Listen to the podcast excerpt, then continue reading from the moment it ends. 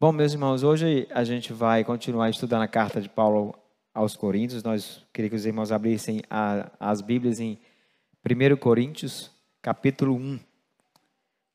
Hoje pela manhã a gente teve aqui com as crianças, o Dário contou 20, eu acho que tinha mais, mas tudo bem, não vou discordar dele não. Mas eu queria fazer uma pergunta para vocês. Quantos de vocês costumam anotar as mensagens? Levante o braço aí. Pronto. Vocês que não levantaram a mão, eu queria dizer para vocês que hoje uma criança me deu um exemplo muito legal. Ela anotou a mensagem. Você precisava ver. É claro que a mensagem de manhã, como a gente tem bastante criança, quase que a maioria, a mensagem de manhã é um pouco diferente. Não é que é o mesmo texto, é são os mesmos princípios, tudo, mas a maneira que a gente apresenta é um pouco diferente do que é à noite. E aí a criança anota. Agora, por que será que uma criança de 8 anos anota a mensagem e você, que sabe escrever, tem muito mais discernimento, não anota? Será que é para ela é vantagem para você? Não? Reflita sobre isso. Porque normalmente quando você anota, você tende a guardar um pouco mais. Então foi uma experiência muito legal hoje de manhã. As crianças tiveram muito teve muito menos barulho hoje de manhã do que às vezes no culto à noite só de adultos. As crianças prestaram atenção a toda a mensagem né? A gente não viu, não foi, pastor Dário? Não teve barulho de nada, elas ficaram sentadas e atentas, com saudades mesmo. E aí elas tiveram um pequeno intervalo e depois elas assistiram o Geração Glória. Realmente foi um momento muito especial hoje pela manhã. E graças a Deus que o pastor Dário teve essa ideia, porque a gente não ia caber todo mundo hoje aqui mesmo, não. Não ia caber respeitando as normas, né? porque nós tínhamos cerca de 60 pessoas hoje pela manhã com as crianças. Bom, gente, então nós vamos para a carta de continuar estudando a carta de 1 Coríntios, né? Hoje a gente vai ver que Cristo é sabedoria e poder para a salvação. Mas a primeira coisa que eu queria mostrar para vocês é um quadro que o Josué apresentou na primeira mensagem, para a gente ter uma ideia de onde é que nós estamos. A gente vai estudar essa carta por completo. A gente já viu a introdução com o pastor Josué, que foi até o versículo 9. E agora a gente começou uma, uma sessão que vai até o capítulo 4, que trata das divisões na igreja. Né? O Paulo ele vai passar instruções para a igreja até o final do capítulo 6, e o capítulo 7 ele vai começar a responder questões que o povo de Corinto, a igreja de Corinto, tinha enviado para ele numa carta que nós não temos ela, a gente só tem a resposta dela. Né? Então, essa carta possivelmente seria a segunda carta de Paulo à igreja de Corinto, em resposta à primeira carta que ele recebeu. Né? Bom, então, o que nós vamos tratar hoje, continua, nós vamos continuar falando de divisões. Isso a gente vai até o capítulo 4, versículo 21, tá bom? Antes da gente começar a falar do texto propriamente dito, como eu já sou, eu vivo falando de filmes para vocês, né? O pastor não tem o que fazer, ficar assistindo filme. Pois é, tem um filme que eu assisti a semana passada, né? Eu já tinha assistido ele há muito tempo, mas eu vi, disse, rapaz, eu vou assistir esse filme. Não é que foi foi providencial. Por quê? Porque o filme ele fala do arrebatamento. O nome dele é o Apocalipse. Ele é um remake, né? uma refilmagem de um filme bem novinho, assim, da época do, do Dário, que o Dário é, é, é um senhor de idade, ele lembra. Deixados para trás, um, dois e três, né?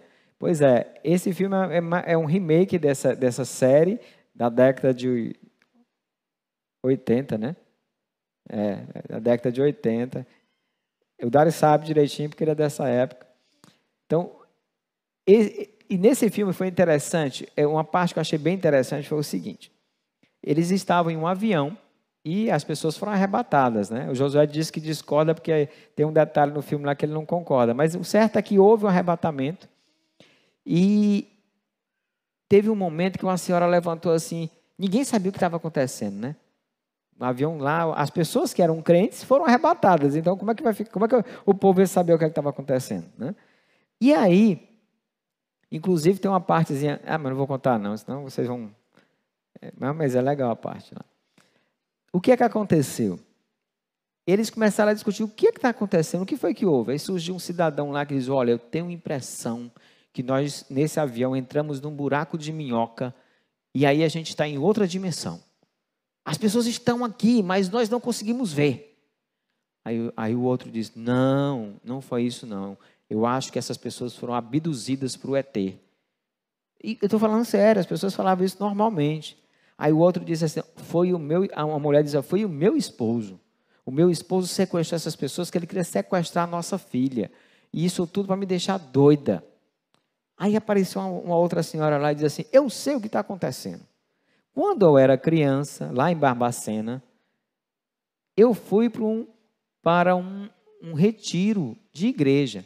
E nesse retiro disseram que isso ia acontecer. Exatamente. Aí a pessoa olhou para ela assim: E a senhora acredita nisso? Pois é. Tantas teorias absurdas, mas quando a realidade aparece na frente, a loucura da sabedoria de Deus parece loucura para quem não crê. Né? Ou seja, a sabedoria de Deus parece loucura para quem não crê. A gente vai tratar um pouco desse assunto hoje, como é difícil quando nós usamos os recursos humanos, o entendimento humano, quando a gente pensa à luz da sabedoria humana, como é difícil a gente entender a palavra de Deus. E por que, que eles não creem? Por que, que é tão difícil se crer quando se usa a sabedoria e a lógica humana? Bom, só recapitulando, Vamos lembrar lá. A primeira mensagem, o Josué, ele falou da fidelidade de Deus, que ia nos santificar até a, a vinda de Cristo, que isso está no versículo 8, lá do capítulo 1. E no versículo 9 diz: Fiel é Deus, os quais o chamou à comunhão com seu Filho Jesus Cristo, nosso Senhor. Ou seja, ele deixou claro que nós, como salvos, nós fomos chamados para sermos um em Cristo Jesus. Unidade em Cristo. Deus nos chamou essa comunhão, essa unidade em Cristo. Mas aí, quando o Jânio apresentou para a gente a outra mensagem semana passada, nós descobrimos que Chloe ou Chloé tinha dito para. Imagina aí a situação da Chloé, né? É por isso que alguns, alguns teólogos dizem que a Chloe ou a Chloé ela não era de Corinto, ela era de, de Éfeso. Acho que ela pediu trans, carta de transferência para Éfeso depois que ela avisou para Paulo o que é estava acontecendo ele estava dizendo que havia divisões naquela igreja. Existiam partidos, né? É mais ou menos assim. É como se tivesse um pastor que é flamenguista, um santista, um são paulino e um que diz que não, não é nenhuma coisa nem outra, porque eles querem vascaíno. Então, cada um puxava a sardinha para o seu lado, né? Que queria puxar para o seu lado. Havia uma divisão, havia um quarto partido dentro da igreja. E Paulo chama a atenção da igreja nesse sentido e diz: Olha, vocês estão entendendo errado. Cristo é um, é um só, ele não é dividido. Nós somos chamados para ser um. Como é que vocês vivem divisão? Até o entendimento do batismo é errado. A questão é porque o que nós vamos perceber nessa exposição, do capítulo 1 até o capítulo 4, é que o entendimento da igreja de Corinto em relação à mensagem da cruz, a mensagem de Cristo, a mensagem da salvação era errada. Isso nós vamos ver até o capítulo 3. A partir do capítulo 3, o versículo 5, se eu não me engano, está no próximo slide, viu? A gente vai perceber que o, até o ministério dos crentes, eles não entendiam como deveria ser. Havia um erro até no ministério. Então, havia motivos para a divisão que tinha a ver o quê? Com o entendimento errado. Por que esse entendimento errado? Presta atenção. Isso acontece muito, com, não, não só com, com a igreja de Corinto, acontece conosco. Imagina que você é, era um, é um grande torcedor de futebol. E você tinha ídolos lá no futebol. E você brigava pelo seu time, brigava pelos seus ídolos. E quando você vem para a igreja, você quer ter o mesmo comportamento.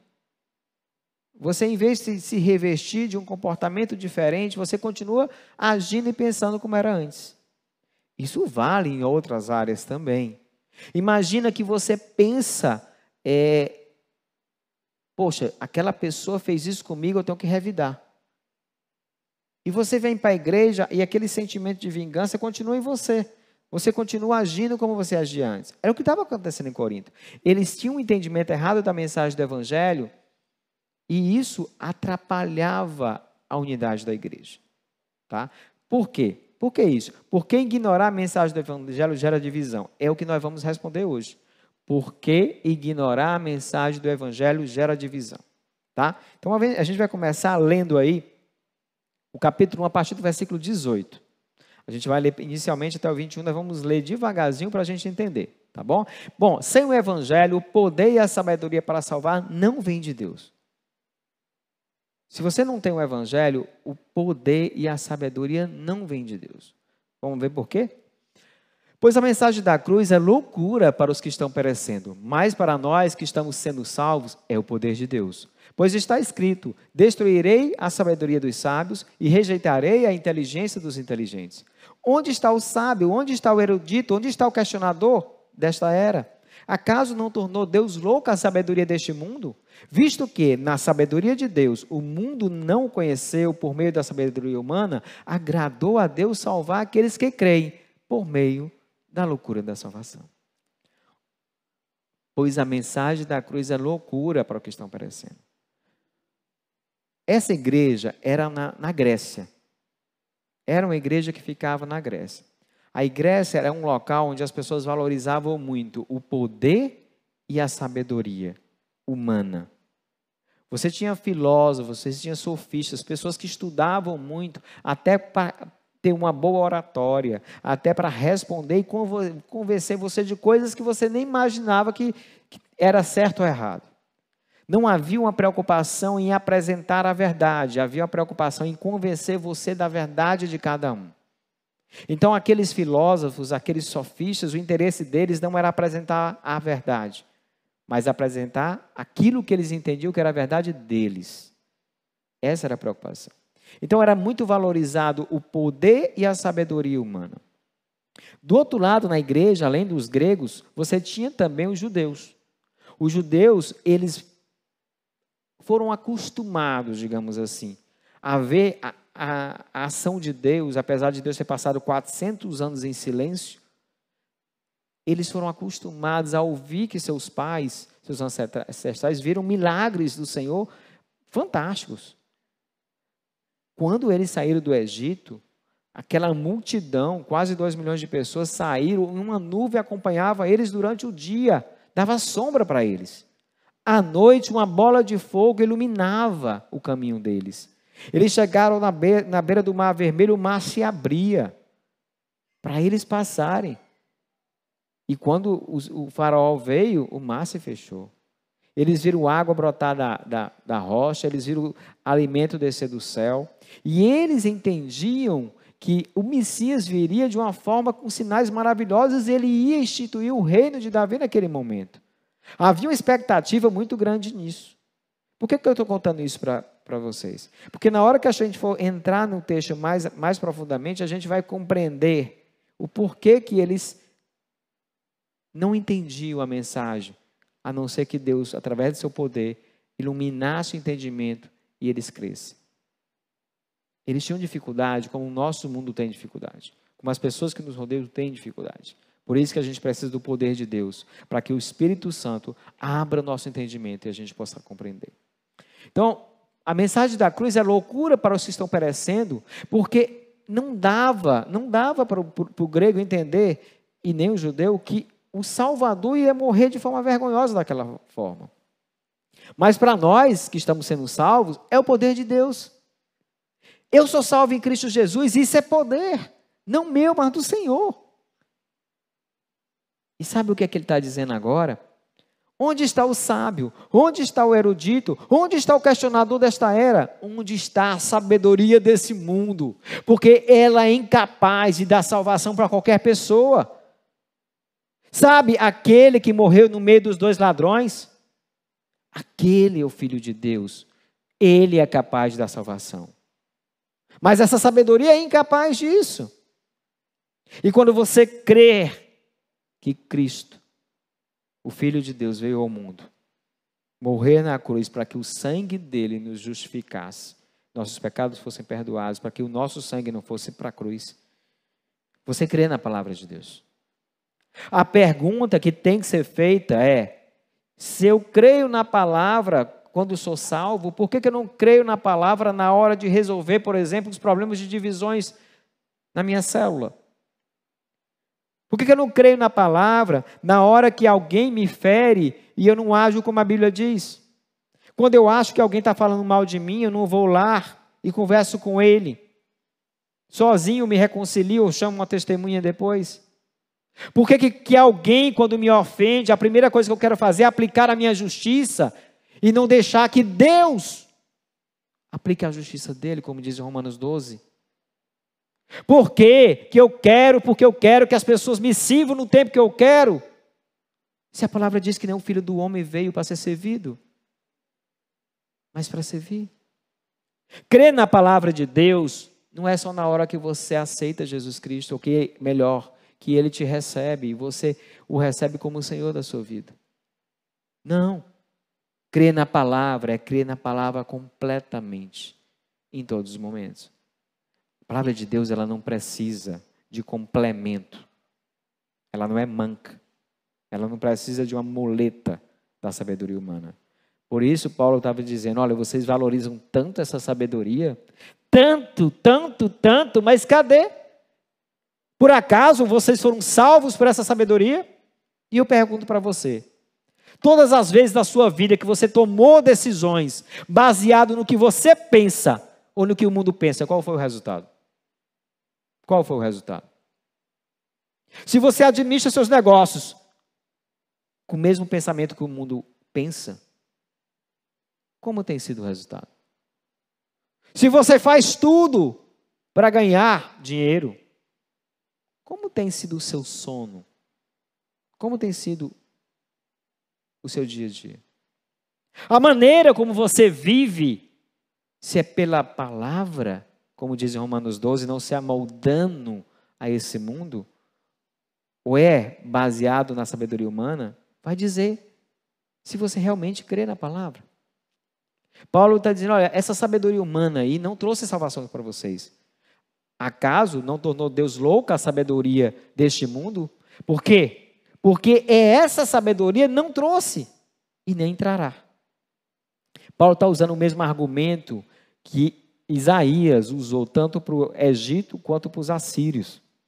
Lá em Isaías 33, que ele, porque os assírios eles cercam, que eles cercam Jerusalém, Deus manda matar, ou é 185 ou é 285 mil soldados o anjo mata, o próprio rei é morto. E aí Isaías diz: cadê? Cadê aquele que ia cobrar o tributo? Cadê? Paulo está fazendo a mesma coisa. Cadê a sabedoria na hora de trazer salvação? Por que vocês valorizam tanto isso? Porque ela não trouxe salvação para ninguém. Por que na hora de vocês criarem os filhos, você não olha para a palavra? Mas fulano tem pós-doutorado, tem não sei o que, sim. É a palavra não ensina como educar os filhos? Por que, que você não se dedica o tempo que você dedica à sabedoria humana a estudar a palavra? Para entender como agir. Porque a sabedoria humana não te trouxe aqui. Mas a mensagem de cruz sim. Visto que na sabedoria de Deus o mundo não o conheceu por meio da sabedoria humana, foi o que eu acabei de falar. Deus não permitiu que a sabedoria humana fizesse ninguém conhecê-lo. O mundo não conheceu por meio da sabedoria humana. Agradou a Deus salvar aqueles que creem por meio da loucura da pregação, por meio da mensagem da cruz. Seguindo, versículo 22. Os, os judeus pedem sinais miraculosos. Os gregos procuram sabedoria. Nós, porém, pregamos Cristo crucificado, o qual de fato é escândalo para os judeus e loucura para os gentios. Mas para os que foram chamados, tanto judeus como gregos, Cristo é o poder de Deus e a sabedoria de Deus, porque a loucura de Deus é mais sábia que a sabedoria humana e a fraqueza de Deus é mais forte que a força do homem. Lembra que os judeus esperavam um Messias que trouxesse, instituísse o reino, viesse um cavalo branco lá, forte, cheio de, de, de, de como é que diz, de, soldados, enfim, reconquistasse todo, derrubasse Roma, reconquistasse todo o reino. Era a expectativa que eles tinham de um, de um, de um Messias guerreiro como Davi. E para eles admitir que o rei, o filho de Deus, foi crucificado por eles, porque eles participaram disso, como nós, através do nosso pecado também. No meio de dois ladrões, crucificados de uma, de uma maneira vergonhosa, é escândalo para o judeu. Da mesma forma como é loucura para os gentios. Como é que eu posso entender que um Deus se esvaziou, se tornou homem, se tornou homem, se tornou servo, e se tornou servo e até o fim se tornou servo de cruz, porque ele foi crucificado na cruz? Que poder é esse? Não tem como os sinais, não tem como a sabedoria humana levar ninguém à salvação. E Paulo deixa isso muito claro. E é por isso que a loucura de Deus, que é a pregação da mensagem do Evangelho, é loucura para aqueles que não creem, mas para aqueles que creem, é poder de Deus para a salvação. Sabe por quê? Porque é Deus que nos abre o entendimento. É Deus que ilumina a palavra. É Deus que nos convence através do Espírito Santo do pecado, da justiça e do juízo. É Deus que nos salva. Foi Ele que me salvou. Foi Ele que te trouxe até aqui. Tudo é Ele. E Paulo vai colocar isso um pouquinho mais na frente, mas eu queria só reforçar. Os judeus e os gregos quando o Espírito Santo abriu o entendimento de alguns deles e eles entenderam a palavra. Olha o que diz ali. Mas para os que foram chamados, tanto judeus como gregos, Cristo é o poder de Deus e a sabedoria de Deus. Daquele mesmo povo judeu que tinham vários que não acreditavam, daquele mesmo povo grego que tinham vários que não acreditavam, desse mesmo povo, Deus tirou pessoas, abriu o entendimento deles, clareou a mensagem da cruz. E para essas pessoas, a mensagem do Evangelho, Cristo é o poder de Deus e a sabedoria de Deus. Sabe o que quer dizer isso? Que eu e você somos privilegiados. Apesar de muita gente chamar a gente de doido, muita gente dizer que a gente não, vocês são malucos? Como é que pode acreditar nisso? Era exatamente isso. É mais fácil acreditar no buraco da minhoca que você entra lá e tem duas dimensões. É mais simples. Gente, claro que não é mais simples. Pelo menos não para mim. Não sei se para você. Mas para mim não é. Porque a loucura de Deus é mais sábia que a sabedoria humana. E a fraqueza de Deus é mais poderosa, mais forte do que a força do homem. Sabe por quê? Porque a fraqueza de Deus, ela se tornou homem em Cristo Jesus, que se esvaziou, se fez homem. E essa fraqueza dele na cruz é que me deu vida eterna nele e para todos nós. Isso é motivo de louvor. Isso é motivo de gratidão a Deus. Sem o Evangelho, o poder a sabedoria para salvar não viria de Deus, mas ela veio de Deus. O poder e a sabedoria vêm de Deus. E ela vem e ela é representada para nós em Cristo Jesus. Pode passar. Paulo continua e ele agora faz questão de. Nós sabemos que a salvação veio de Deus, não foi? Agora ele vai explicar que isso tem que ficar claro na mensagem da cruz. Sabe? é, é, é, deixa eu explicar para vocês quem é Paulo. Paulo, o apóstolo Paulo, ele simplesmente era romano, era judeu e ele era de Tasso. Uma cidade que rivalizava, claro, não com tanto, tanta fama, mas com Atenas e até com Corinto, em relação a ter vários estudiosos. Ele, digamos assim, seria uma, uma cidade universitária. Então, Paulo era estudioso, ele conhecia os filósofos. As cartas dele, às vezes, ele faz, ele faz ou citações ou ele faz argumentações parecidas e o povo de Corinto sabia. Paulo, ele conhecia o judaísmo, ele conhecia a cultura grega e ele conhecia os romanos, porque ele era cidadão romano. Então, Paulo não era qualquer um, não. Ele era um cara que conhecia o negócio. E olha o que, que ele vai falar sobre a mensagem aqui, e no capítulo 2 a gente vai complementar. Irmãos, pensem no que vocês eram quando foram chamados. Poucos eram sábios segundo os padrões humanos, poucos eram poderosos, poucos eram de nobre nascimento. Mas Deus escolheu as coisas loucas do mundo para envergonhar os sábios. Ele escolheu, escolheu as coisas fracas do mundo para envergonhar os poderosos ou os fortes. Ele escolheu as coisas insignificantes do mundo, as desprezadas, as que nada são, ou seja, os humildes, para reduzir a nada os de nobre nascimento ou os que são. Para quê? Por que, que ele fez isso? Para que ninguém se vanglorie diante dele. Presta atenção. Paulo pediu à igreja de Corinto para eles olharem ao redor e prestar atenção no seguinte: olha, vocês não estão percebendo, não? Poucos de vocês que foram chamados são sábios segundo os padrões humanos. Poucos de vocês eram poderosos. Poucos de vocês eram de nobre nascimento. Paulo não estava dizendo que uma pessoa sábia, que uma pessoa poderosa, que uma pessoa é, de nobre nascimento não vai ser salva. Até porque ele era assim. Paulo era antes de se converter, era poderoso, era sábio segundo os padrões humanos, e ele também era de nobre nascimento, porque ele era um cidadão romano. Então, ele era assim. Mas o que, que ele quis mostrar? Vocês, a grande maioria da igreja, não é assim. Não é.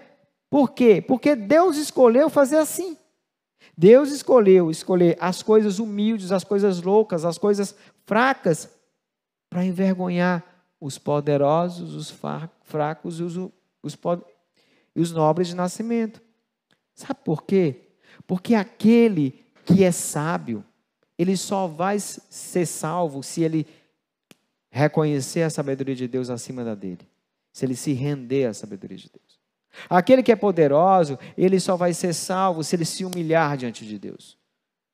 Se ele não se humilhar, se ele não abdicar do seu poder, como lembra da conversão de Paulo? Paulo estava indo matar cristãos, e Jesus apareceu para ele, ele cegou, caiu do cavalo, literalmente. Ele foi colocado, ele foi humilhado. Tinha tanto poder e foi humilhado. Se o poderoso não se humilhar diante de Deus, ele não vai se render. Ele não vai. O nobre nascimento, se o orgulhoso, se o orgulhoso não abdicar do seu orgulho. Presta atenção. Lembra de Tiago? Deus resiste aos orgulhosos. Vixe, só três que assistiram. Deus resiste aos. O sol está dizendo assim que eram soberbos, mas é a mesma coisa, viu, gente? Não tem muita diferença, não. Deus resiste aos orgulhosos. Ele resiste. Se o orgulhoso, que é aquele que se orgulha de onde ele nasceu, de onde ele é, se ele não se humilhar, abdicar do orgulho diante de Deus, ele não vai ser salvo. A questão é que poucos fazem isso. Poucos fazem isso. Porque Deus escolheu usar as coisas fracas, usar as coisas loucas e as coisas humildes para envergonhar os sábios, os fortes, os de nobre nascimento. Para que ninguém, ninguém se vanglorie diante dele. Ninguém. A glória é de Deus. É Ele que faz isso. Deus usou Paulo mas antes de usar, Deus humilhou Paulo. Deus rebaixou Paulo, porque a glória tinha que ser dele. Não queira concorrer com a glória de Deus. Não queira concorrer com a glória de Deus. É, porém, por iniciativa de Deus que vocês estão em Cristo Jesus, o qual se tornou sabedoria de Deus para nós, isto é, justiça, santidade e redenção. Para que, como está escrito, quem se gloriar, glorie-se no Senhor. Paulo está reafirmando aqui: olha, Jesus é a sabedoria de Deus e por conta dele foi feita justiça em nós, nós somos justificados. Por conta dele, lembra que ele falou no capítulo 1 lá? Vocês foram chamados para serem santificados. Redenção. Em Cristo nós somos perdoados, redimidos. Justiça, justificados, santificados e redimidos. Cristo é tudo em nós. Ou melhor, Nós precisamos dele porque ele é tudo. Para que, como está escrito, quem se gloriar, glorie-se no. Meus irmãos, a obra da salvação é feita por Deus. Por Deus. A glória é dele. Paulo aqui está citando Jeremias 29, 14, porque ele está querendo mostrar para aquele povo lá que isso que estava acontecendo não era da cabeça de Paulo. Na época de Jeremias, o povo achava que era eles que estavam fazendo alguma coisa. E Jeremias disse: Olha, é Deus. A questão não é o que vocês vão fazer ou deixar de fazer, é o que Deus vai fazer. E eles não ouviram e sofreram as consequências disso, foram para o cativeiro e por aí vai.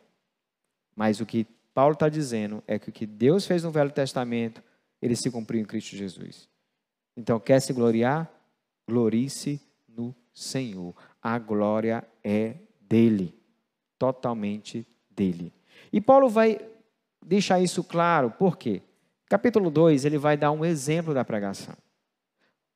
A gente vai ver agora como é que aquele homem que era sábio, que, é, que foi poderoso, que era nobre nascimento, cidadão romano, como ele se comportou em Corinto. É interessante, se você, não sei se vocês já leram o capítulo 18 de Atos, mas se você voltar um capítulo, né, e, e, e a gente vai já fazer isso, você vai lembrar que Paulo, antes de chegar em Corinto, ele esteve em Tessalônica. Lembra quando a gente pregou a carta de Tessalônica? A gente expôs aqui a, a carta de Tessalônica. Ele começou em Tessalônica. Aí Paulo ele foi perseguido e ele desceu para Bereia. Quando ele de Bereia mandaram perseguição para ele, ele foi até Atenas. E de Atenas ele desceu até Corinto. Então, ele já estava sendo perseguido. E isso, essa informação é importante porque a gente vai já precisar dela agora no capítulo 2. Mas antes de a gente chegar lá, eu queria só que a gente relembrasse o que nós aprendemos até agora. Primeiro, se a Bíblia é confiável quanto à nossa salvação, confie nela nas demais situações de sua vida. Segundo, a palavra de Deus não é manca. Isso aí pode botar entre aspas, pastor Dário.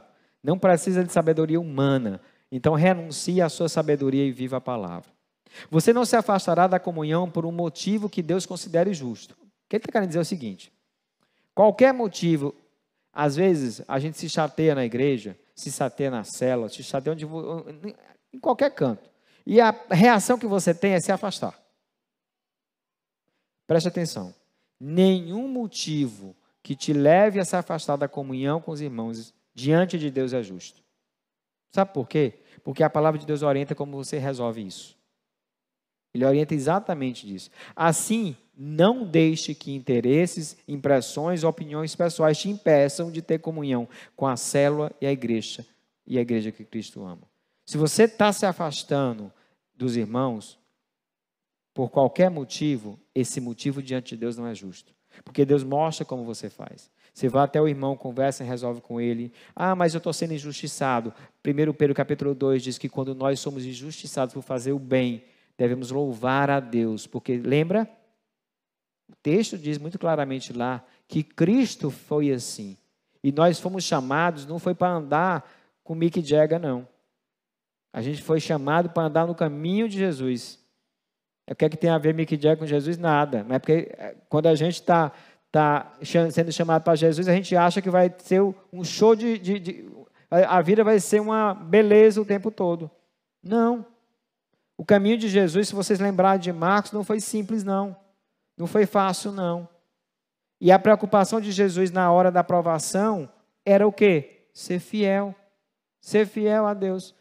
As meninas estão rindo ainda. Pastor, mas o que é que tem a ver o Mick Jagger com nada? O que eu estou querendo dizer não tem nada a ver você vir servir a Cristo e esperar que tudo sejam rosas. Não tem nada a ver mesmo, não. Porque para Cristo não foi assim. O caminho de Jesus não foi fácil. Se você, se você quer entender um pouco mais isso, vai lá no site da igreja, abra Tiago, especialmente o capítulo 15, Tiago não, Marcos, e depois abra a série de Tiago e leia, ou assista. Você vai perceber que as provações fazem parte da vida do cristão. E quanto mais você resiste, quanto mais você se rebela, quanto mais você, você se esperneia, pior vai ficar pior vai ficar. enquanto você não se render, pior vai ficar. Então, não é uma coisa simples. Então, se afastar da comunidade, se afastar da célula, se afastar da comunhão diante de Deus, porque a gente precisa agir como a Bíblia diz. Isso é a mensagem da cruz. A mensagem da cruz é poder de Deus. Logo você corre o risco de estar ofendendo a Ele quando admira em uma pregação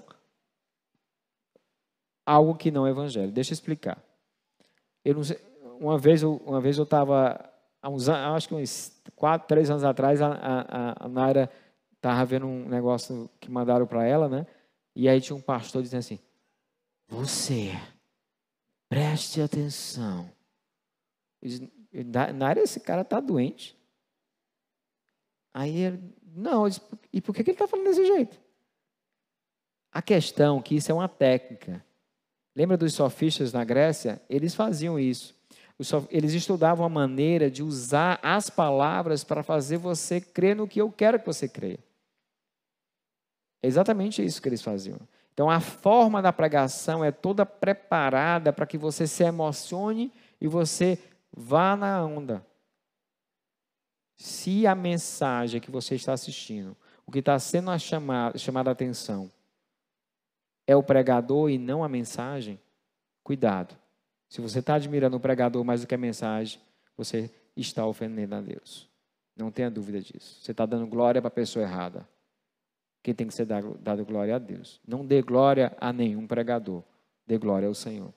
Glorificamos a Deus quando pregamos e vivemos o Evangelho revelado na Sua palavra. Ainda, então, o foco é a mensagem da cruz. Eu sei que alguns pregam dizendo o seguinte: espere, eu tive, tive um sonho. Olha, recebi uma mensagem. Gente, o povo judeu chegou para. Lembra de Marcos? Chegou para Jesus, Jesus e disse assim: Nos dê um sinal! Nos dê um sinal! Nos dê um sinal! Jesus tinha muita paciência, né? Disse: Olha, vocês não vão ter sinal coisa nenhuma. O sinal que vocês vão ter é o sinal de Jonas. Eles ficaram doidos. Jonas passou três dias aonde? Na barriga de um peixe. Jesus estava dizendo, o que eles não conseguiam entender, mas que Jesus ia morrer, o filho do homem ia morrer, passar três dias e ressuscitar. Não tem, tinha sinal nenhum que convencesse eles. Não há necessidade. Vocês lembram da, da, da, da história que Jesus comprou sobre o, o, o pastor Dário contou um dia desse aqui. O pobre e Lázaro, aliás, Lázaro e o rico. pobre Lázaro é bom, né? Lázaro e o rico, onde ele estava de um lado, diz: Olha, se eu, se eu voltar a avisar meus irmãos, não adianta. Não esperem sinais. Olhe para a mensagem da cruz, olhe para o Evangelho. É aqui que você tem que, que, que focar. Creia nisso. Não espere sinais, não, não busque sabedoria humana, busque a resposta na palavra. Eu não estou querendo dizer aqui, gente, que se você estudar errado. Eu não estou querendo dizer que se você se formar é errado. Não. Eu estou querendo que as respostas que o homem precisa para a sua vida está aqui na palavra de Deus. Você precisa buscar aqui. É claro que eu não posso estudar a Bíblia e fazer uma cirurgia. O médico precisa estudar para fazer a cirurgia. Acho que o Paulino vai me chamar para me fazer a cirurgia neurológica com ele, porque eu estudei a palavra. Mas eu tenho certeza que quando o médico vai para a sua vida, no dia a dia da sua vida, nos seus relacionamentos, nas suas decisões, ele precisa da palavra de Deus. E é nessas horas que ela é suficiente. Ela não é manca. Capítulo 2. Um discipulado baseado na mensagem do Evangelho. Eu mesmo, irmãos, quando estive entre vocês, não fui com discurso eloquente, nem com muita sabedoria, para lhes proclamar o mistério de Deus. Paulo até sabia falar de forma difícil, de forma convincente. Paulo até sabia usar perguntas e palavras que convenciam as pessoas, mas ele não fez isso. Ele não foi com muita sabedoria. Por quê que ele não foi? Aliás, se ele não foi assim, como é que ele foi? Atos 17. Volte bem um pouquinho na sua Bíblia ou no seu aplicativo e vá para Atos 17, capítulo 2. Atos 17, 2. Afinal de contas, como é que Paulo fez? Lembra que eu disse para vocês que ele começou em Tessalônica? Quando Paulo chegava na cidade, a primeira coisa que ele ia era para onde? Alguém lembra? Vixe, eu vou tentar de novo, que eu vi três pessoas falando. Quando Paulo chegava na cidade, qual era o primeiro lugar que ele ia? Aí agora foi cinco. Ia para onde? Sinagoga. Então ele ia na sinagoga. Então ele chegou em Tessalônica, ele foi na sinagoga. Ele chegou em Corinto, ele foi na sinagoga. Só que lá em Corinto, ele, ele ah, eu vou contar essa pedaço depois. Quando ele chegava na sinagoga, o que, é que ele fazia? 17,2. Segundo o seu costume, Paulo foi à sinagoga e por três sábados discutiu com eles com base nas Escrituras, explicando e provando que o Cristo deveria sofrer e ressuscitar dentre os mortos. E dizia: Este Jesus que lhe proclamo é o. É assim que Paulo fazia. Paulo, ele simplesmente ele pregava a palavra de Deus. Ele não usava adereços, ele não usava palavras bonitas, ele pegava a palavra de Deus. É isso que ele fazia. Então, assim, eu mesmo, irmãos, quando estive entre vocês, não fui com discurso eloquente, nem com muita sabedoria, para lhes proclamar o mistério de Deus. Pois decidi nada saber entre vocês, a não ser Jesus Cristo e este crucificado. E foi com fraqueza, temor e com muito tremor que estive entre vocês. Aí a gente precisa entender o que, é que ele está querendo dizer agora. Né? Lembra que eu disse que Paulo parece sempre ser uma pessoa muito forte? Pois é, Paulo chegou, saiu de Tessalônica perseguido, Bereia perseguido, Atenas perseguido, chegou em Corinto. Vai lá para sinagoga, você nem me ajuda. Vai lá para. Pra... Ah, obrigado. Vai para a sinagoga. Chega na sinagoga, começa a pregar o evangelho. O que é que acontece? perseguição. Tem uma hora que o negócio está difícil, bem difícil. Aí, o mesmo capítulo 18, versículos 7 a 11, olha o que, que ele diz aqui. Se os meus olhos ajudarem. Então Paulo saiu da sinagoga e foi para a casa de Tício Justo, que era temente a Deus e que morava ao lado da sinagoga. Crispo, chefe da sinagoga, creu no Senhor e ele e toda a sua casa. E dos coríntios que o ouviu, muitos criam e eram batizados. Certa noite, o Senhor falou a Paulo em visão: Não tenha medo, continue falando e não fique calado, pois eu estou com você e ninguém vai lhe fazer mal ou ferir, porque tenho muita gente nessa cidade. Assim, Paulo permaneceu ali mais um ano e meio. Paulo tinha medo. Paulo tinha medo. Paulo estava fraco, com temor. E Deus falou com ele. E ele permaneceu ali. Ele enfrentou o medo. Então, aqui, a, igreja de Corinto tinha visto ele fraco, com medo, com tremor. Mas isso não o impediu de pregar o evangelho. Paulo, o que, que ele fez? A sinagoga não deu certo? Ele abriu um ponto de pregação do lado da sinagoga.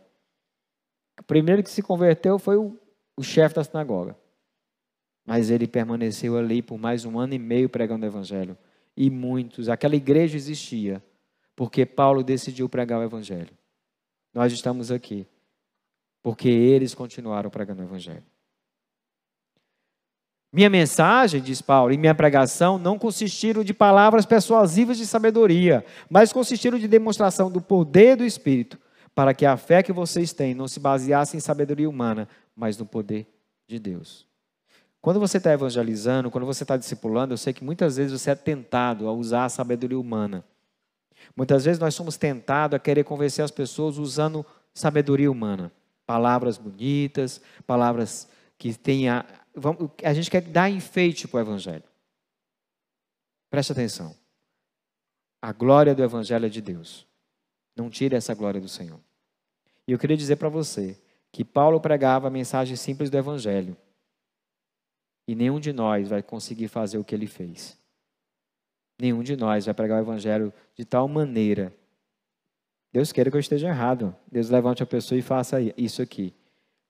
Mas é bem provável que nenhum de nós consiga pregar e tantos, tantos se tornem servos do Senhor, como Paulo fez. De uma maneira simples, pregando a mensagem do Evangelho, tirando a glória toda dele e colocando a glória a todo o Senhor. O que estou querendo dizer é que às vezes a gente acha que precisa de coisas do mundo para trazer pessoas para a igreja. E Paulo está dizendo que a gente precisa da mensagem de Deus para tirar as pessoas do mundo. É isso que nós precisamos. Resumindo, como esse ensino afeta a minha maneira de discipular? Conselhos bons são fundamentados na verdade. Então, humildemente, fale o que Deus diz na sua palavra. Sabe? Vai para o discipulado. Que, é que a Bíblia diz? Não é o que você acha, é o que a Bíblia diz. Deus age independentemente da nossa força. Logo, prega o evangelho e confie nele, mesmo estando fraco. Sabe quando você estiver com medo? Sabe quando você. Não, eu não estou com coragem. Pregue. Fale o evangelho. Deixa que Deus vai cuidar do resto. Só fale o evangelho. Quem teme a Deus não se preocupa em agradar as pessoas, e sim em agradar a Deus. Vamos repetir essa frase, todo mundo. Quem teme a Deus não se preocupa em agradar as pessoas, e sim em agradar a Deus.